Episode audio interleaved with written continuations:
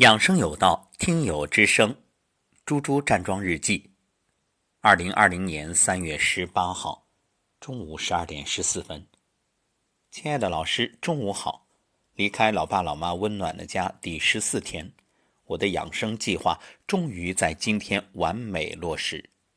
早晨四点半闹铃响，躺着揉腹，把自己再次哄睡着。等到五点二十闹铃再次响起来，起床去卫生间排便。早晚各一次，回来洗漱、冲益生菌、学习。七点半早餐之前一直是吃完早餐就犯困，就想躺下眯着。这么多天的慢慢调节，只是有一点点困了。坐下听音频，听到非重点的时候就让自己闭目养神、深呼吸；听到重点的时候睁眼做笔记。这样一个小时之后，发现效率非常高。十点起身喝水站桩。今天全身都微微出汗，脚上也是暖暖的。这些天每天都会打嗝，但比之前少一些。今天仍然拉伸完就打嗝，而且假期里被老妈和朋友喂得圆圆的腰，今天也觉着纤细了。深呼吸之后，体内热流不断往下涌。之前每周上完课之后，下巴上总是烫烫的，现在发现只要自己静下心，深呼吸，都能感觉到热气在体内往下走，一直到小腹。寒假连续上课的后遗症就是脸上不断的冒痘痘。回来之后配合脸部刮痧，每次刮痧时都能感觉到里面有很多的结节，也终于明白了为什么不断冒痘，为什么脸黄。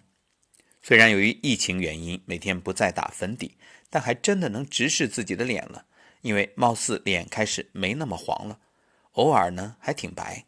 比如今天站桩拍打完，微微出汗，就比平时要白。十一点开始躺下，听着音频静心。之前听音频能把自己听睡着，老师说是催眠神器。这几天音频放完，睁开眼顿时神清气爽。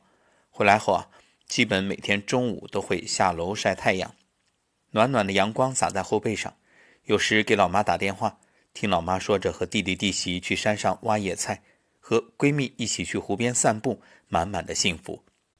有时呢，做闺蜜的小天使，用跟老师学到的知识给朋友送去爱心，愈发觉得幸福那么简单。